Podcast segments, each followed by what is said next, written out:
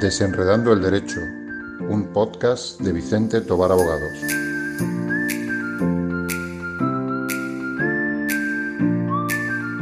Con Encarni Anaya.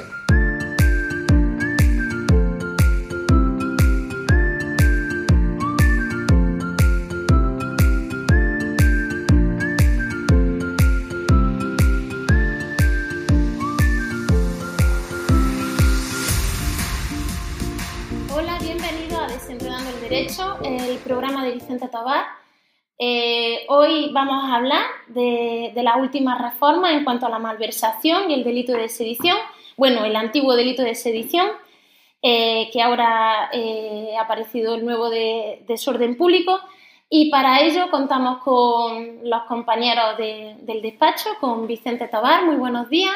Buenos días, Encarni, ¿qué tal? Pues muy bien, con muchas ganas de conversar sobre estas reformas porque hemos tenido un debate previo que llevamos como una hora debatiendo y estaba pensando, ¿por qué no habremos grabado este, este debate que estaba muy interesante? Pues llevas razón, y ya no tendríamos que hacer el podcast. Ah, exacto, ya, ya, lo que ya- hemos hablado antes de ya- enchufar. ya pues estaría grabado. Pues ahora tenemos que, que repetir todo lo que hemos comentado. Exactamente. La verdad es que es una materia muy interesante y que ha dado mucho juego, tanto político como desde el punto de vista jurídico estos últimos meses. Así bien. que, así que bueno, ahora comentaremos. Eh, muy buenos días, Ana, ¿qué tal? Hola, buenos días, Encarni, ¿qué tal? Bien. Pues muy bien, yo que, que tengo ganas de escucharte también a ti. Y también tenemos a Isabel Tobar Hola, buenos días. y a Emilio Navarro. Muy buenos días. Bueno, pues sin más vamos a entrar en materia. Voy a recordar antes de nada nuestras vías de contacto. Eh, nuestro teléfono el 958 10 20 90 y nuestro correo electrónico info arroba y en redes sociales nos encontráis por Vicente Tobar Abogado. Bueno, pues si os parece vamos a empezar hablando por la malversación. Eh, en cuanto a la malversación, ¿no? Eh, es un delito que existía y existe, pero que ahora lleva ciertos cambios. Y Ana, ¿te parece bien introducir un poco lo- los cambios que hay? Pues bueno, sí, vamos a hablar un poquito de, de los cambios que han introducido con esta, con esta reforma. Lo que han hecho es bajar un poquito las penas, ¿vale? Y dividir como en tres apartados los- el delito de malversación. Eh, leyendo un poquito el nuevo Código Penal, me surge la duda que entre el primero y el segundo de los, de los delitos puestos y el ánimo de lucro. Eso. A vosotros... Sí, porque, eh, claro, en el delito de malversación se habla mucho de, de que el, el patrimonio público te lo incorporas privadamente. O bueno, no, que lo, lleves a favor de otra administración pública. En fin, como bien dices, eh, en función de, de dónde te encuentres, estarás en- eh, con una pena u otra, ¿no? Pero en este caso, eh, hay un, cuando tú te apropias privadamente de algo, ¿hay ánimo de lucro siempre o no hay ánimo de lucro? Pues parece que no, parece que para cuando a un uso privado no habría, bueno, dicen sin ánimo de lucro y uso privado, entonces lo primero que habría que empezar es a definir esas dos cuestiones, que para mí son un poco indeterminadas, porque ¿qué es un fin, un uso privado? ¿Dónde estaríamos en el uso privado? Sí, sí. y eh, uso privado y que no haya ánimo de lucro. Exacto. ¿En qué caso nos encontraríamos? Pues eso hemos estado hablando toda la mañana. Emilio. Emilio, tú que estabas comentando antes, que Bueno. antes estábamos debatiendo y, y ahora estamos aquí callados, ¿eh? Pues mira, yo es que eh, para empezar, cuando te lo lees el artículo de una pasada, al principio crees que todas las conductas son iguales, porque como bien decís, un uso privado puede implicar un ánimo de lucro. Hombre, pues a priori, si tú te apropias, está claro que sí, si tú aumentas tu patrimonio, tu, eh, tu economía, evidentemente un ánimo de lucro. Ahora, si tú destinas el dinero a un uso, privado, eh, eh, ¿se está produciendo ánimo de lucro? Pues pudiera que también, por lo menos, perder dinero no pierdas. Pero si tú te lo estás incorporando para otro tipo de cosas, como por ejemplo podríamos estar en el supuesto de yo, que soy el alcalde de un municipio, cojo y el, el dinero que está presupuestado para cualquier partida, la cojo, pero no para mi bolsillo, sino que con ese dinero pago un chofer que me transporta a mí todos los días. No se está produciendo un aumento en mi Sí, o te patrimonio. vas a comer al bar todos los días, ¿no? Exacto, entonces, bueno, será ahí donde pudieras estar ante un uso privado, pero no un ánimo de lucro. En fin, yo creo que esa conducta del artículo 432 que iremos viendo ahora, eh, lo que requiere es un ánimo de lucro que lo que implica, bajo mi punto de vista y tras leerlo, es que tú te lo incorpores a tu propio patrimonio. Entonces ahí estaríamos en esa diferencia entre uso privado y, ánimo de mm. lucro. Claro, pero al final es lo que decíamos, aunque no te lo estés llevando, por así decirlo, eh, a tu bolsillo, no dejas de llevar tu beneficio. Entonces, ¿dónde están los límites del ánimo de lucro? Y al fin y al cabo también te está ahorrando un dinero. Es decir, si voy todos los meses, o sea, o todos los días a comer al restaurante con un amigo y lo, y lo pago con el dinero público, realmente también me estoy lucrando de ello. Y por último, tiene todo en común. Estamos utilizando el dinero público, es decir, estamos afectando, sea para el fin que sea, pero estamos afectando. No sé si os acordáis además hace tiempo que Aznar fue muy criticado por el, quien pagó la boda de su hija, es decir, Ahí estaríamos dentro de ese caso, yo cojo dinero público, no me lo incorporo a mi patrimonio, pero pago la boda de mi hijo. ¿Es malversado o no? A priori parece que sí. pero este artículo deja un poco esa duda. Sí, porque bueno, si os parece, eh, está el tipo básico, ¿no? Que yo creo que es muy parecido al que había. Yo creo, claro, que antes de, de meternos a desmenuzar tanto eh, pues la verdad que la, reacción a mí me parece confusa también, ¿no? Y me parece que habrá que, otra vez habrá que esperar a que sean los tribunales los que vayan interpretando. Tiene, eh, me llama la atención eh, que es un gobierno que no tiene especial interés en que los jueces interpreten mucho, pero cada reforma que hacen amplía la capacidad y la potestad de interpretar por parte de los jueces, ¿no? Yo, yo partiría de de lo que era la malversación antes, ¿no? Eso. Antes de esta reforma, el artículo castigaba directamente, de era muy, sencillo y muy simple, y era malversación de fondos públicos, eh, la conducta del artículo, la, administración desleal, que el artículo 252, el artículo 252 castiga la administración desleal, el delito de administración desleal, que comete cualquier persona que tiene facultades para administrar un patrimonio de otro y lo, eh, administra en su perjuicio o no hace una buena administración. Ese sería un poco el delito de administración desleal. Y en, una reforma que además se hace, eh, se reforma el delito de malversación ya eh, por el en la época del gobierno de Rajoy, si no recuerdo mal, y se modifica este 432 y equipara y dice que es malversación eh, cualquier conducta de administración desleal cometida con fondos públicos. Por, lo tanto, gestionar mal el dinero es un delito de malversación, de malversación de caudales, apropiarse el dinero también sería, en ese caso más que administración desleal, es una apropiación indebida, pero se equipara si son fondos públicos y se comete y se hace también el delito de malversación y era por tanto un solo delito, eh, te quedara el dinero, lo usaras malamente mm. o lo usaras tanto para fines privados, pero no para, o sea, bien para un fin público distinto al que estaba previsto o bien para un fin, un fin privado. Y aquí la nueva reforma parece que de esa conducta hace tres distingos. Se hace una primera, que es la de la apropiación indebida, es decir, la de el funcionario o la autoridad que se apropia de dinero para sí, o sea, que se enriquece o que permite que esto se enriquezca. Que es un poco lo que yo creo que ha pretendido este gobierno de, de dividir, ¿no? Es decir, distinguir entre la malversación que supone un enriquecimiento directo y de la malversación que supone una mala gestión del dinero público. Y dentro de esa mala gestión del dinero público parece que distinguen dos supuestos distintos, que es donde yo creo que debe, que es donde parece que debe empezar a, a, crearse una jurisprudencia, porque por una parte, pues eso, decía como uno es el, siempre que sea para otra actividad pública, ¿no? Sí. Y otro parece que es para otra actividad privada, pero dice que sin, ánimo de lucro. Sin ánimo de lucro. Claro, mm, bueno, habéis puesto muy bien un ejemplo, ¿no? O sea, que sería eh, sin ánimo de lucro, pero para un fin privado, utilizar, por ejemplo, un coche público para una finalidad privada, ¿no? Eso podría ser uno de los casos. Sí, no te estás lucrando directamente, quizá, que, es relativo, porque te estás lucrando o no te estás lucrando. Oye, pues te estás ahorrando el dinero del taxi. exactamente. Entonces, mm. esa parece, yo creo que eso partiendo de ese concepto genérico que había antes, que eh, englobaba como malversación a todo, Ahora se ha pretendido hacer tres, supuestos, ¿no? O sea, el, que está claro es como el más básico, que, que coge el dinero y te lo queda. Bueno, ese parece que no hay ninguna duda. Pero claro, malversar no es solo eso. Malversar es destinar el dinero público a otra finalidad distinta o, malvers o utilizar el dinero público a una finalidad privada, que pues, metemos el caso del coche. Y se han distinguido esos tres, esas tres conductas. Y, y claro, Emilio, esto afecta a la. Hay una bajada de penas, ¿no? Claro, el 432 sigue con una horquilla amplísima desde los 2 hasta los 12 años, o sea que hay, Es muy amplia. eh, de las más amplias posiblemente de, Sí, sí, sí, de todo el código, sí. O sea, una cosa rarísima.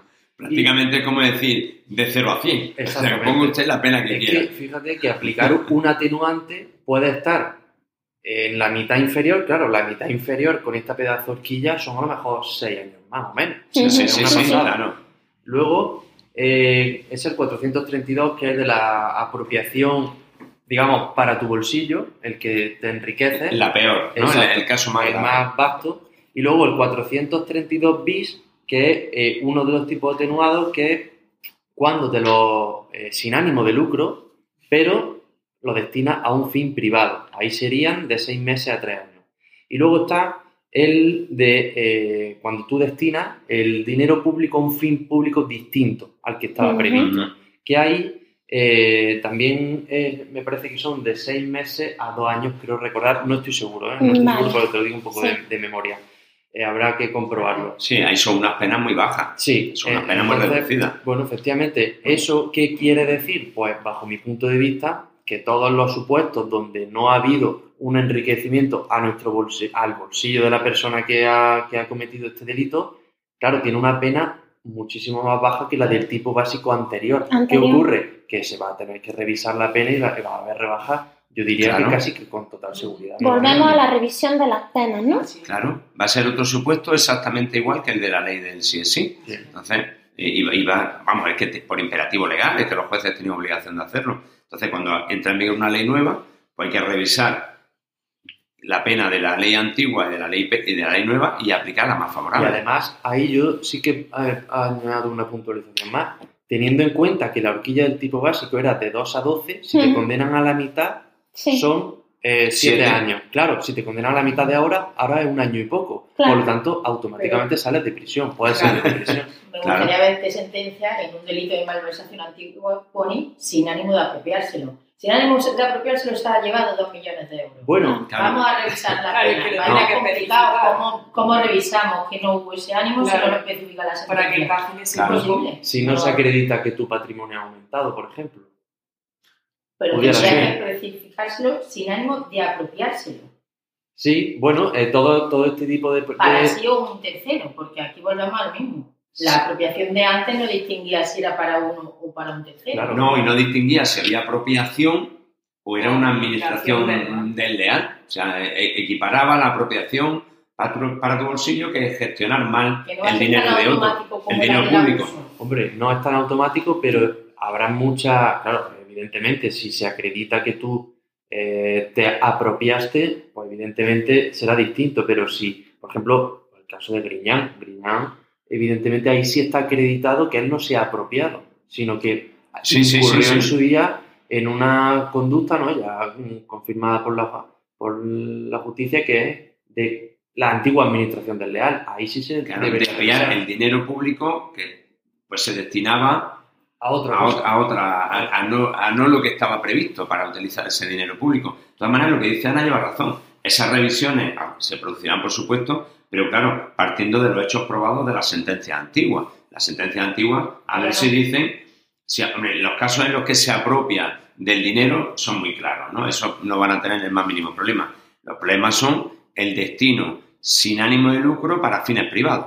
Yo, para mi, para mi gusto, esa es la más complicada de, de encajar, porque luego la otra también es muy básica. Son dinero público que está aquí para, pues, para hacer un instituto y este ayuntamiento, pues ahora resulta que en vez de para hacer el instituto, hacemos un pabellón de deporte, por ejemplo. O sea, se está destinando a un fin público, pero no es al que está, para el que estaba aprobada una subvención, por ejemplo. ¿no? Correcto. Pero el otro es el que yo veo más difícil de, de- de Y, a- encajar. y ahora una- un ejemplo que ya hemos hablado Ani y yo y vamos a volver a no coincidir, el tema de los catalanes, de los independentistas catalanes. El hecho de convocar un referéndum ilegal es un fin público o no un fin público, sino un uso entre comillas, privado. Sí, el, el- no el convocar el referéndum, sino el, de- el destinar dinero a ese referéndum, ¿no? Exactamente. Yo, bajo Hombre, mi- malversación parece. malversación. Ahora a ver en cuál de las tres. Claro. Vamos a ver. Exacto. Yo, bajo mi punto de vista, eh, es el, el referéndum que ya ha sido, el nombre es ese y el apellido es ilegal, o sea, eso es, va en un pack, no puede haber un fin público cuando es precisamente ilegal. Eso es eh, completamente, Sería bajo mi incongruente. punto de vista, no puede ser un fin público algo que es ilegal. ¿Y Ana qué piensa? Porque si fuera legal, no estaríamos ante un delito de malversación, sería un dinero porque hay una partida para las elecciones, con lo cual no habría malversación. Yo creo como fin totalmente Sí, público. salvo que fue el caso que hemos puesto, se tuviera una subvención para construir un instituto y yo lo destinara a un referéndum legal. Ahí tiene el supuesto, pero ese sería el tercero. El tercero. El tercero. No sería, pero yo no pienso que eh, lo que pasó en Cataluña fuera un fin privado de los políticos. No lo, o en mi entender, no. Hombre, yo creo que tampoco. Yo creo que tampoco. En el fondo sí hay un cierto Claro. interés particular de que se mantuviera esa situación para su mantener su estatus de poder y tal, pero ya eso es como muy enrevesado. O sea, parece que la finalidad es pública, ¿no? Yo, yo, haciendo un símil, Vicente, con el ejemplo que has puesto tú del instituto y del pabellón, es como si el dinero del instituto lo dedicas para construir un pabellón ilegal. Ahí estaríamos en una malversación. Yo creo que sí, ¿no? seguro. Sí, Pues seguro. es igual, ¿no? El dinero que tenía mm, Cataluña para hacer X lo destinó para un referéndum ilegal. Claro. Entonces creo que es lo mismo, eh, utilizando el símil de tu ejemplo, yo creo que sí estaríamos dentro, ¿no? De la De malversación, la, sin de- duda. y del- eh, de la opción 3. No, Cuando hablo de la opción la 3, duda es la hablo de- opción 2 o la 3, exacto. Cuando hablo de la opción 3, para que la- lo- los oyentes no entiendan, es el dinero público que no destinas para el fin para el que lo tienes que destinar, lo destinas pues para otro fin público. Pero Es muy mal explicado por mi parte, pero creo que no hemos No, entendido. no, pero yo creo que está muy claro. O sea, el dinero público de una cosa No. se dedica a otra. Pero pública ¿Y también. no será que ese fin público al que destinas tiene que ser como mínimo legal? Claro, es que eso ya es otro debate, ¿no? ¿Es Claro. legal, no es legal? Esto está claro que es ilegal, Sí. pero o no, no lo sé. Bueno, eso es otro Sí. debate que no quiero Sí, decir. pero en el ejemplo que tú ponías, imagínate que el pabellón de deportes se está haciendo en una zona verde. Pues eso ya habla- eh, se hablará con urbanismo y hablaremos Claro. en, en otro aspecto, pero lo que tú has una hecho... que normalmente viene de la mano de la Exacto. Claro, yo comparto, comparto la opinión. Lejos de que la, lejos de que el fin sea o no legal, el, el delito, en el caso de lo que estamos hablando, se encajaría en este tercer tipo, también bajo mi punto de vista. Eh, ahora me pregunto también, ¿hay ánimo y lucro aquí? Porque es lo que hemos dicho, no se benefician económicamente, pero realmente se benefician de cierto modo. Se está haciendo lo que ellos quieren de una manera no correcta, no lo sé. Yo Mm. veo Sí. mucho. Sí, mucho- pero ya no el ánimo de lucro. O sea, vamos a ver, si la reforma ha eh, hecho de un concepto único y exclusivo de malversación, ha hecho tres, es porque quiere distinguir tres conductas totalmente diferentes. Entonces, cuando habla de ánimo de lucro, es ánimo de lucro de ánimo de lucro. Claro, o sea, que económico. en estos casos, claro, ánimo de lucro. Eh, indirecto, pues puede haber siempre, ¿no? O sea, pues, lo que hablábamos en el caso de Bere, no hay un enriquecimiento por parte del político, pero sí mm, que al dar esas subvenciones o ese dinero de manera irregular, pues conseguía, mm, bueno, pues gente favorable a votar a favor de, esos políticos, ¿no? Entonces, de manera, siempre hay un interés, un interés, un ánimo de lucro indirecto. O sea, yo creo que cuando el ánimo de lucro es el ánimo de lucro, el de toda la vida, el enriquecimiento, enriquecimiento directo, ¿no? Creo yo. Por, eso, además, se ha querido hacer y se ha querido distinguir tanto lo que era antes un concepto muy básico, que era la administración del leal. Punto. Entonces me posiciono también en el tercer tipo, El tercer tipo que es el de... el 433. Y ahora a mí me surge una duda. Toda esta reforma está hecha con un fin. ¿Cuál es el fin del 432 bis? Es decir, ese sin ánimo de apropiarse para fines privados.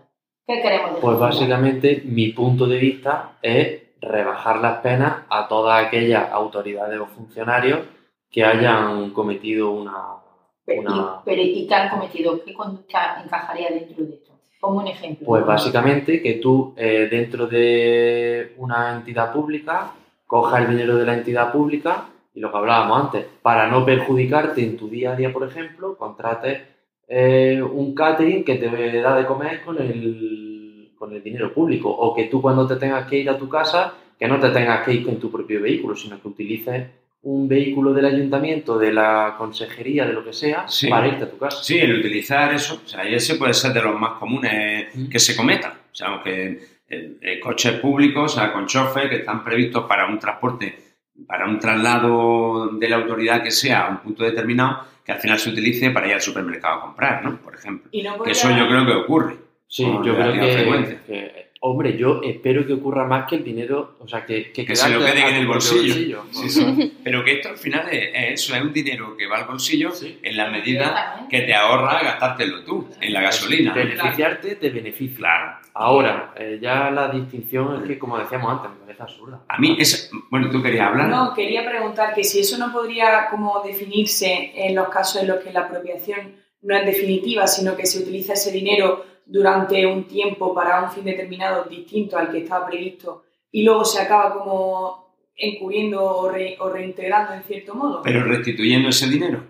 no, porque eso entonces... Claro, eso, tiene- eso tenemos luego. Claro, luego está también la reforma, se ha previsto un tipo, eh, otro, un tipo no, un artículo que rebaja la pena cuando se devuelve el dinero, ¿no? Exactamente. Una reparación del daño La reparación del daño.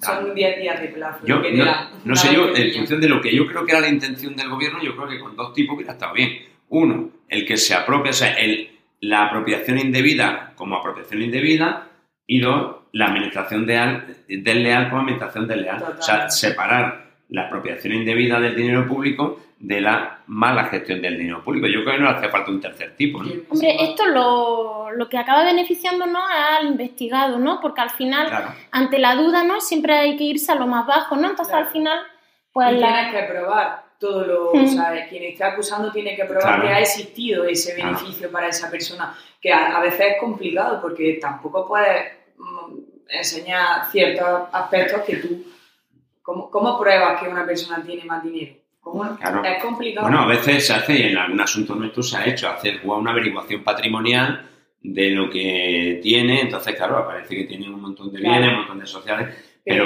Pero, sí. es verdad que a medida que haces reformas más complejas, introduces conceptos más indeterminados, conceptos más genéricos, esos son un auténtico chollo para nosotros los abogados. O sea, que para nosotros y para el ejercicio del derecho de defensa hay que reconocer que nos viene muy bien, pues porque nos permite jugar con eso a la hora de defender, que no ha quedado de- suficientemente acreditado alguno de estos elementos. O sea, a nosotros nos viene muy bien y a los que van de investigado. Bueno, cuando vayamos de acusación particular no nos viene bien, claro.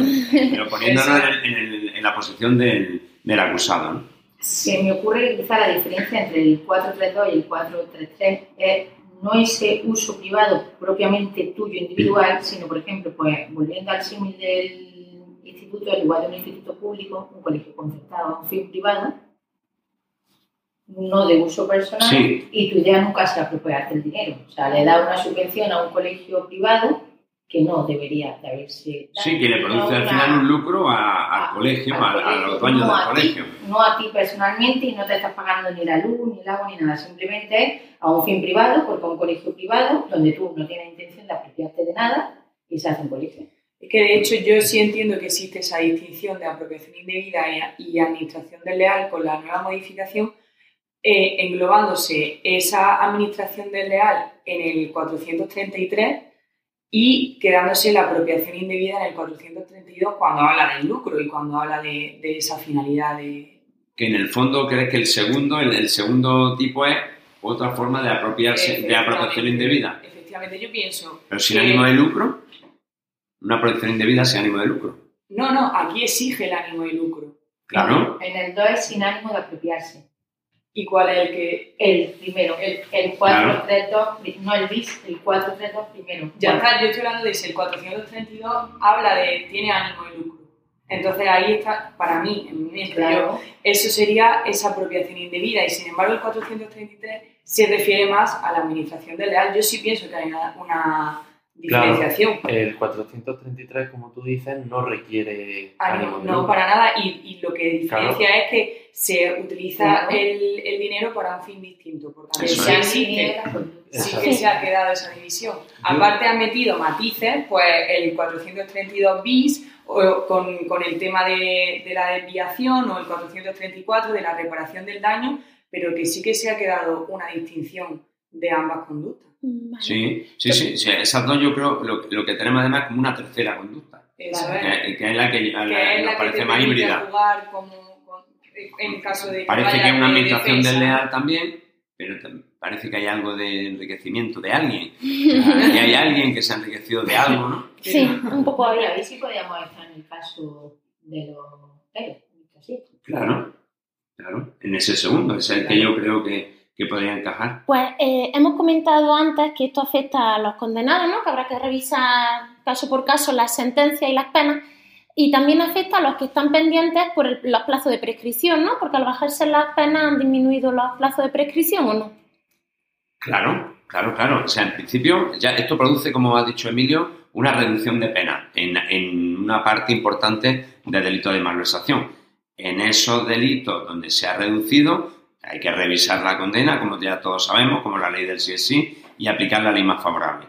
Y la ley más favorable, al reducir esas penas, puede llevar un plazo de prescripción más corto. O sea, puede ser que el delito cometido con anterioridad a esta reforma, pues estuviera sometido a un periodo de pre- a un plazo de prescripción de 10 años y por ese motivo no estaba prescrito, sin embargo ahora al ser unas penas tan algunas son muy inferiores, de años. 6 meses a Seis meses, a tres años. Nos vamos a un plazo más bajo de prescripción, por ejemplo 5 años, con lo cual si en el, el delito habían transcurrido 7, no había prescrito si el plazo de prescripción era 10, pero ahora, como el plazo de prescripción serían 5, pues habría prescrito. O sea que se van a producir, aparte de rebajas de condena, pues se van a producir supuestos de prescripción. Porque en este tipo de delitos, estos de dinero público, de, de la corrupción en general, eh, pasan muchos años desde que, se, desde que se comete el delito hasta que se pilla, hasta que se inicia una, una investigación, una averiguación. O sea, hasta que luego, bueno,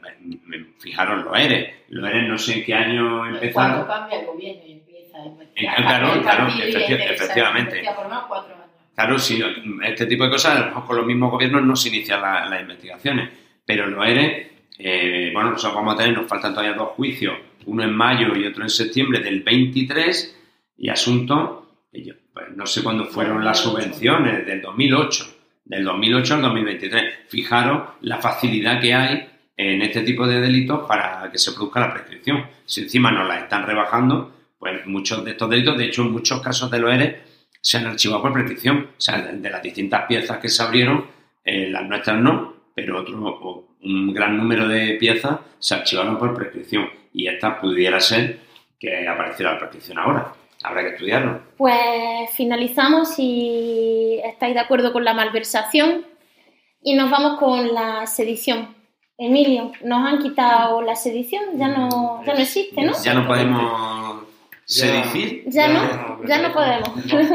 Es que, ¿Qué hay ahora, Emilio? Ahora, eh, bueno, la sedición estaba regulada en el artículo 544 y la pena era de 10 a 15 años, ¿vale? Ahora ya ese artículo se queda derogado y lo que se ha hecho es crear un artículo nuevo que es el 557 que, modi- o sea, lo que viene a suplir la sedición y ahora son desórdenes públicos. ¿vale? Hay eh, un el tipo básico del desorden público, que es el que actúa en grupo y violente la paz pública con violencia o intimidación, ¿no? Eso sería también penas de 6 a 3 años de la diferencia que había antes, que eran de Sí, 10 a seis 15. meses a tres años, ya Claro. hablamos de penas bajas. Claro. Y luego eh, el artículo agravado, que serían los, orden- los desórdenes públicos más potentes, de 3 a 5 años de cárcel, que es cuando los hechos se cometen por una multitud y esto lo sabe mejor Ana que yo, porque es básicamente cuando eh, pueden, eh, o sea, la multitud sirve para cometer idóneamente el delito para eh, que sea un fin idóneo, ¿no? Exacto, busquen un fin idóneo, ¿no? Claro, es como, bueno, pues un tipo de grabado, evidentemente, se requerirá pues estos requisitos y cuando verdaderamente esa multitud pueda producir el desorden público en sí, grave, ¿vale? Y bueno, eso básicamente es la, la reforma que, que, como digo, pues lo que hace es que elimina directamente el delito de sedición y ahora, pues bueno, desórdenes públicos. ¿no? Claro, volvemos al mismo al acreditar. ¿Cómo acredito yo la dificultad de la diferencia entre un grupo con el fin de atentar contra la paz pública o una multitud cuya organización y propósito sea atentar contra la afectar gravemente. gravemente. Ahora ya dice gravemente. Entonces, ahora de nuevo le damos eh, toda una autopista a, los jueces para que digan qué es un grupo, qué es una multitud y en qué momento es eh, atentar contra la paz pública y en qué momento es atentar gravemente contra ese, concepto gravemente. Al final será de nuevo la jurisprudencia la que decida y concrete los términos de este, de este delito. Sí, al final es un tema, eh, bueno, en, los desórdenes públicos ya existían como tal, pues eso, el delito de cuando se juntan varios y pues, pues después de una manifestación, después de, cualquier protesta, pues van obstaculizando las vías públicas, eh, colocan contenedores, bueno, esto que vemos mucho en la prensa, pues unos desórdenes públicos. Claro, aquí lo que el bien jurídico se protege es un poco la paz pública. En el caso de la sedición, era ya un delito contra la Constitución, o sea, como la rebelión, entonces son delitos que van contra la estructura del Estado. O sea, la sedición antes era, bueno, pues un delito como una especie de golpe de Estado de segunda división. O sea, la rebelión sería el golpe de Estado de Champion y la sedición un golpe de Estado más pequeño, ¿no? Una, una especie de eso, es lo que estaba regulado. Y ahora ya se ha suprimido ese segundo, o sea, ya es un golpe de Estado a todos los efectos o es un desorden público y bueno, que si en vez de grupo es multitud y si en vez de afectar a la paz pública de manera normal se afecta de manera grave, pues entonces es una, un delito contra el orden público agravado, que es el que pretende eh, acoger más o menos la mayoría de las conductas que antes se recogían en la sedición. Eh, bueno, es curioso. Sí, es curioso porque la utilidad de, este, de, esta modificación es bastante limitada. Porque claro, claro, claro. Desde luego que si antes, como dice Vicente, había regulación para los desórdenes públicos, realmente la utilidad entonces ha sido eliminar la sedición. es simple y llanamente el objetivo. Por lo tanto, es, bueno, se ha, se ha aplicado una vez este sepa Dios cuando se vuelva Es una reforma con nombre y apellido. Estos son delitos pues, que no se dan nunca. A la o sea, la, rebelión, pues, creo que la única sentencia que hay es contra Tejero, cuando el golpe de Estado, de sedición, el tema de los independentistas catalanes, y creo que no hay más. Es decir, que no son delitos que afecten, pues si tú modificas el de, pues, ahora los delitos contra la libertad sexual, pues eso afecta a una gran parte de la población, eh, tanto como víctimas como acusados pero estos delitos afectan, afectan a lo que afectan, ¿no? Sí, porque para que a los oyentes les quede claro, al eliminar el delito de sedición, eh, ¿qué pasa con los condenados? Bueno, pues que con esos condenados, evidentemente, ese delito ya no existe. Claro. O sea, evidentemente, eh, ese delito, pues, vamos, su, Que tienen que salir a la calle. Claro, es que, no, no puede estar condenado por un delito que no existe, ¿no? Exacto. No, no, no, no se puede, efectivamente. O sea, esto hay que tenerlo también muy claro. O sea, uno comete un delito con una ley vigente, posteriormente hay una reforma que dice que eso ya no es delito, nadie puede estar en la cárcel por una cosa que la ley dice que no es delito. Claro, siempre lo más favorable. Claro, entonces en este caso, eh, las personas que están condenadas por sedición, pues todo fuera, ¿no? Todo fuera. Habrá que ver si encajan en la conducta de este subtipo agravado, que en concreto creo que ya eh, el Supremo, en Yarena, creo que no ve claro que la conducta respecto a Puigdemont que pueda encajar en eso, o sea, parece que o es sedición o no es nada, o sea, pero no es un desorden público. Entonces, si no es un desorden público, ya por ese delito no se le puede enjuiciar y se le podrá traer por la malversación y, por supuesto, en el supuesto que estamos hablando, de los tres que hemos comentado antes, de los que son bastante atenuados, son el tipo atenuado. Pues no hablamos de la apropiación, sino de la mala gestión. Pero lo que es por sedición, hombre, si encaja en los elementos del delito, aunque se le llame de otra manera, las causas que estén pendientes se podrían seguir tramitando, pero solo por ese delito de desórdenes públicos. Pero en realidad es que es verdad que no encaja exactamente. Claro, pero además solo las causas pendientes. Si ya está la sentencia y la persona está cumpliendo condena, ya no podría. Ya no podría. Ya, por tanto, no, podría. no hay nada que estudiar, encaje o no Exacto. a la calle. El que, esté, el que esté cumpliendo condena, ahí no se puede valorar si por lo que ha sido condenado ya no es delito, pero podría encajar en otra cosa que podría haber sido condenado. Claro, no porque se por ese delito de desorden no ha sido condenado. Es decir, fue condenado por sedición, ahora ya no hay sedición y tienen que estar absolutamente en la calle. Eh, Puedes revisarlo los que estén en trámite. en trámite, pero que no hayan sido calificados todavía, ¿no? Que no haya auto de PEA, porque en el momento en que te han calificado que vas a juicio por este delito, luego ya no te pueden juzgar por desorden, Hombre, la entiendo. imputación formal se produce ahí, con el auto transformando el procedimiento abreviado y luego con los escritos de acusación. Claro, si es a partir de ahí, Si tú ya Pueden vas a juicio. Si es un delito de la misma naturaleza. Pero primero tenemos que ver que de la misma naturaleza que ya hemos dicho antes que no, porque los desórdenes son un delito que va contra la paz pública y la sedición era un delito contra la Constitución. O sea, son bienes jurídicos protegidos distintos.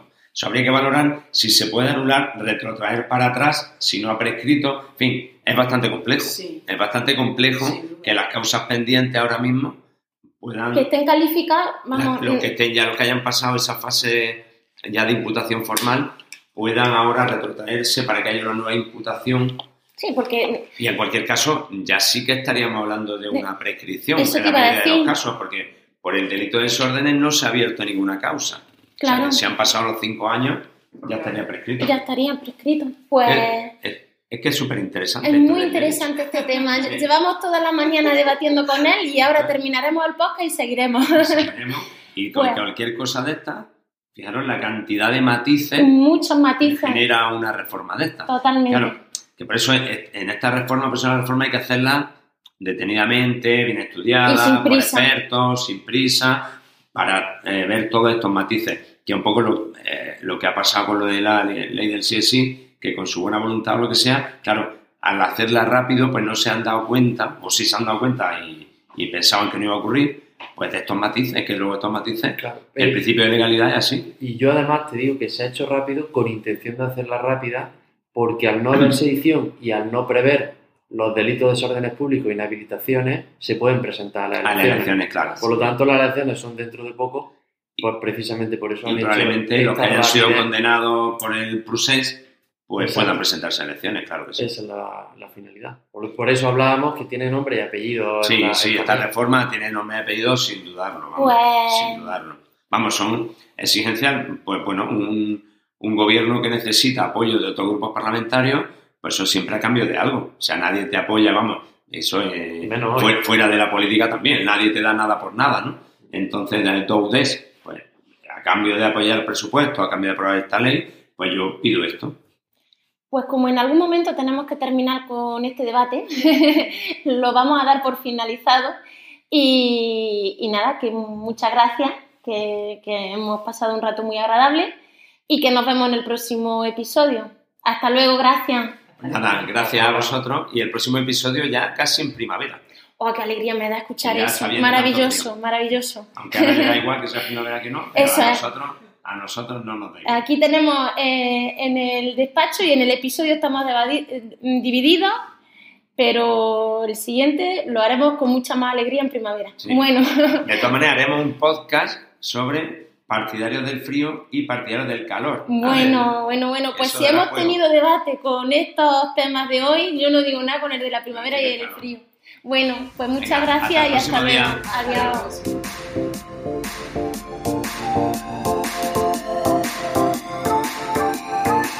Vicente Tobar Abogados, del derecho y del revés.